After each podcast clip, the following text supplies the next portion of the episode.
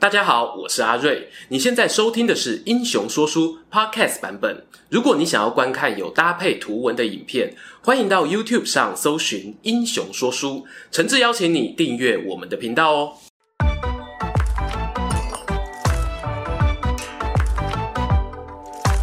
Hello，英雄说书的观众朋友，你们好，我是说书人阿瑞，替大家带来精彩的英雄故事。今天呢、啊，要来跟大家聊聊三国后期的一位名将王平。哎，别急，我知道有人会说他哪位啊？这很正常哦。我自己小时候呢，也只认识王中平，不认识王平。东汉末年分三国。乱世武将的明争暗斗呢，完全不输给我们童年劲歌金曲龙虎榜上的歌手对决。有些人呢是一片歌手哦，有如流星般短暂但是璀璨；也有一些人呢，虽然一开始没有耀眼的成绩，却能够长时间盘踞榜单，低调拥有一席之地。今天要介绍的王中平啊，不对，王平，他就是一个典型的例子。话说蜀汉末年强将啊，我们之前也有讲过忠勇双全不下赵子龙的张仪，有兴趣的人呢，欢迎去翻翻他的影片哦。当然啦，订阅我们频道，打开小铃铛，未来有更多精彩人物故事上线时呢，你就可以第一时间看到啦。言归正传，说回我们的主角王平，他是巴西人哦。之前聊过一句东汉末年的顺口溜：“蜀有相，巴有将。”巴郡这个地方的物资经济呢，相对比较贫瘠，当地呢民风剽悍，所以盛产猛将。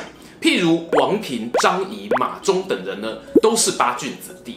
比较特别的是呢，王平他并非一开始就追随刘璋或者刘备，而是替曹操、曹丞相效力。普遍推测，王平加入曹军阵营的时间点呢，大概会落在曹操与汉中张鲁作战的期间。张鲁这个人啊，名字有鲁哦，可是一点都不鲁。他的阿公张陵呢，是个修道之人，把五斗米道这个宗教呢发扬光大，一路把教主的位子传到了张鲁身上。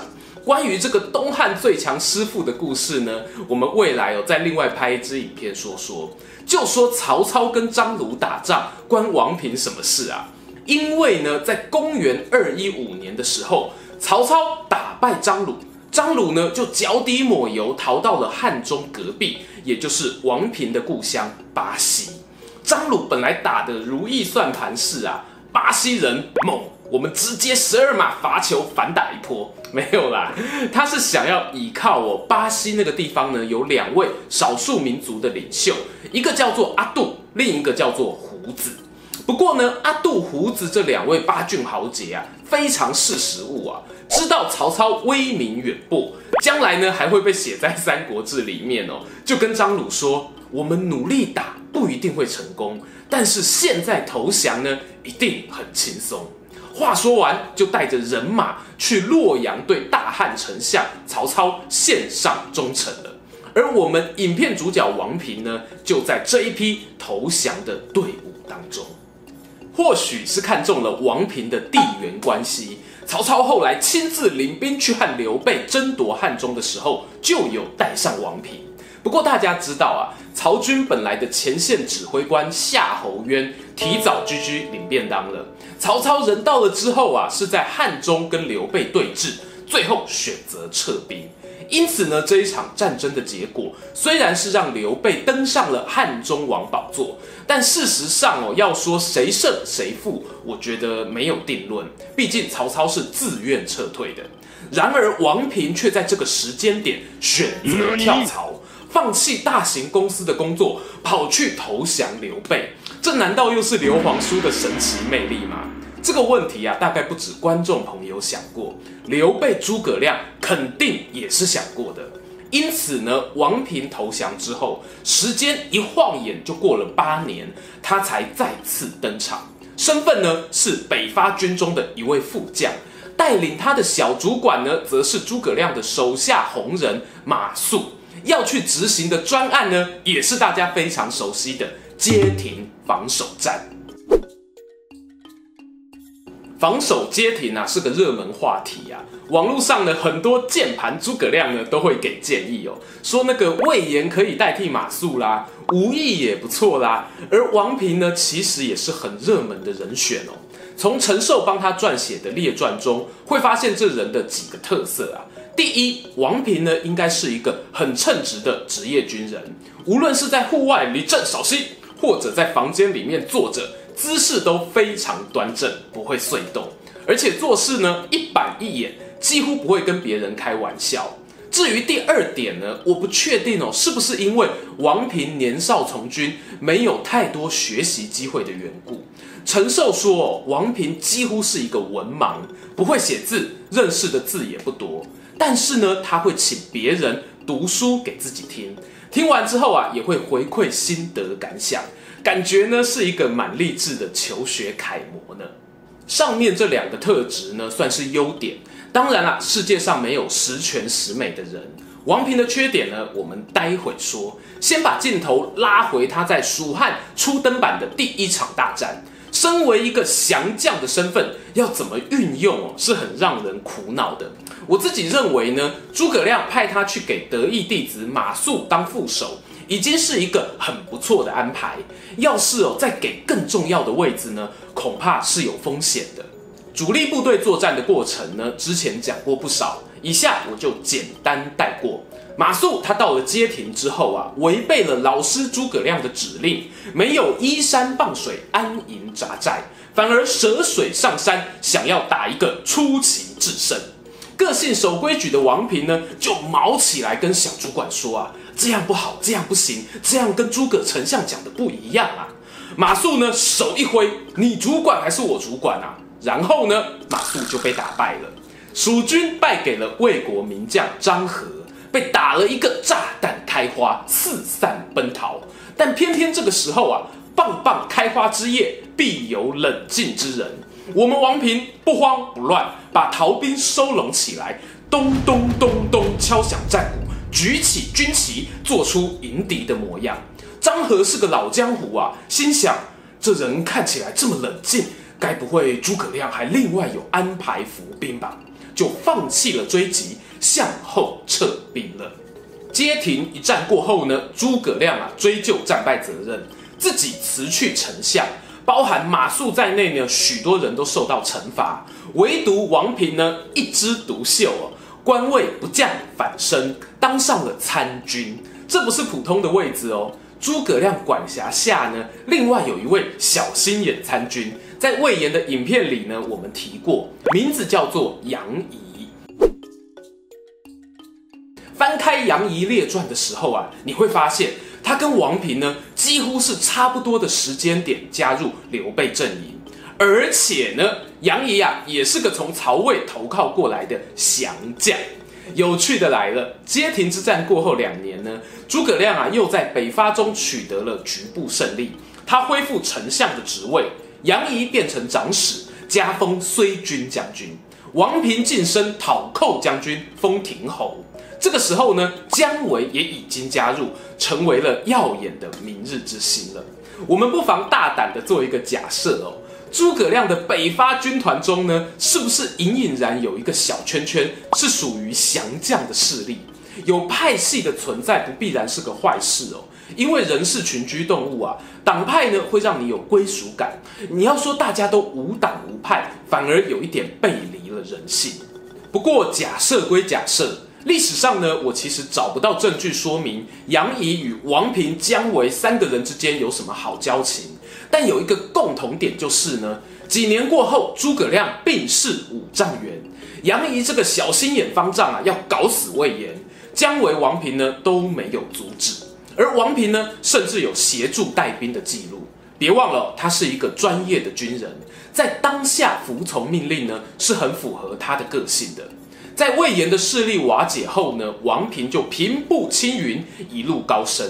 先是跟随老将吴懿协防汉中，吴懿过世后呢，他就顺理成章的接班，成为汉中太守，兼安汉侯，兼镇北大将军啊。想当年呢，魏延在汉中的权力最大时候呢，也不过如此啊。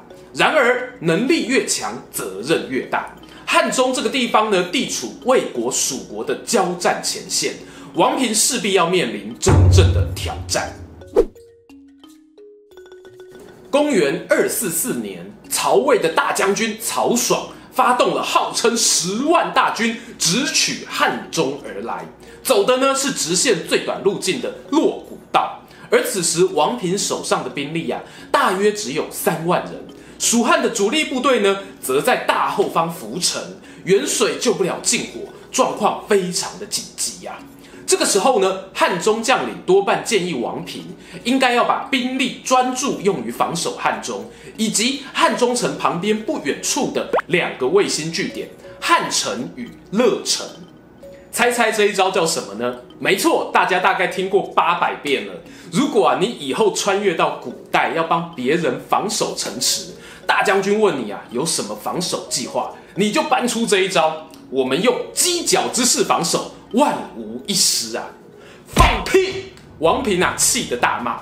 他生气的理由是啊，汉中地形是个盆地啊，换句话讲呢，城池周围一马平川，适合大军包围啊。你兵力呢又没有敌人多，想要用犄角之势联防，还没有等到浮城的援军到来哦，恐怕就要被各个击破了。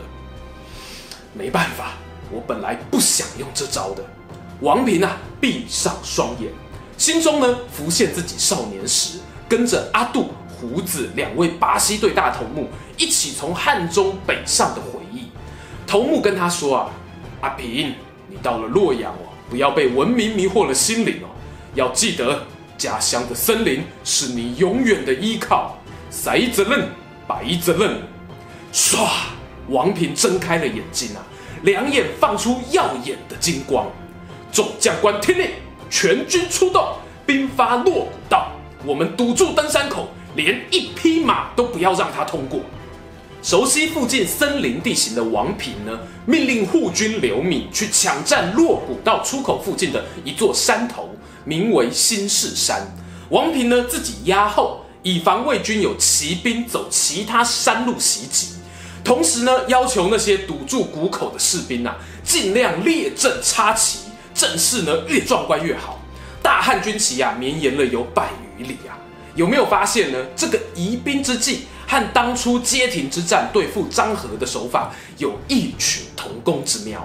这个曹爽呢，兵力虽多，但是战术不行，大批曹军的军队呢就被卡在新市山这边，进退不得。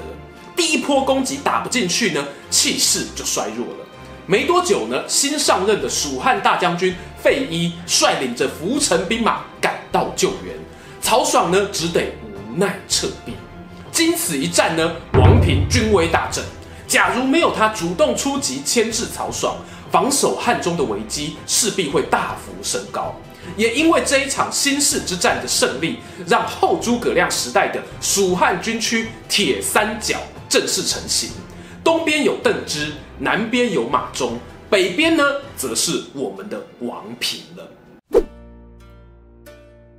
然而呢，看似立下大功，也曾经权倾一时的王平，却没有在后代历史上大放异彩，这又是什么原因呢？我想哦，很大一部分是出在他的个性上，也就是我们前面提到啊，人没有十全十美的。王平呢，也是有一些缺点。陈寿在列传中呢，补上了几句，说他哦，性狭轻疑，为人自轻，以此为损焉。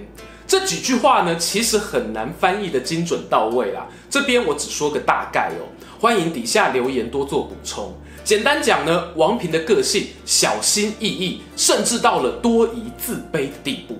接下来呢，纯粹是我个人猜想，大家加减听啦。我猜王仪这样的个性呢，未必是天生的。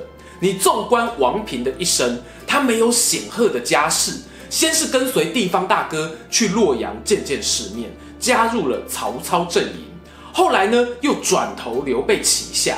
前面我们提到不清楚他跳槽的原因，但有没有可能很单纯，只是啊想要找一个离家近一点的地方工作呢？然而他身为降将的身份啊，在什么东周派、益州派、荆州派里面呢，都找不到属于他的定位。王平甚至还没有知识分子的背景，连大字哦都认不得几个。在那样艰困的内外条件之下呢，王平谨慎再谨慎，谦卑再谦卑的打拼，最后当上了汉中指挥官这样重要的位置。没错，尽管已经手握大权了，王平啊还是很自卑。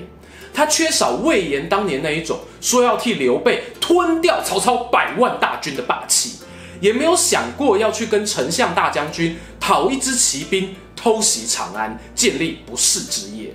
但王平心里很清楚哦，还有更重要的事要做。他没有被文明迷惑了双眼。他记得去洛阳的路上，曾经答应过头目：“我是八郡的孩子，家乡的森林就由我来守护。”喜欢今天的故事吗？英雄说书需要你的支持，让好故事被更多人听到。动动手指订阅我们频道，打开小铃铛，选择接收全部消息，这对创作者的帮助非常非常大。如果你还想要给我们更多鼓励，也可以扫描加入会员 QR code，用每个月一杯咖啡的钱赞助我们的内容创作。这里是英雄说书，我们下次再见，拜拜。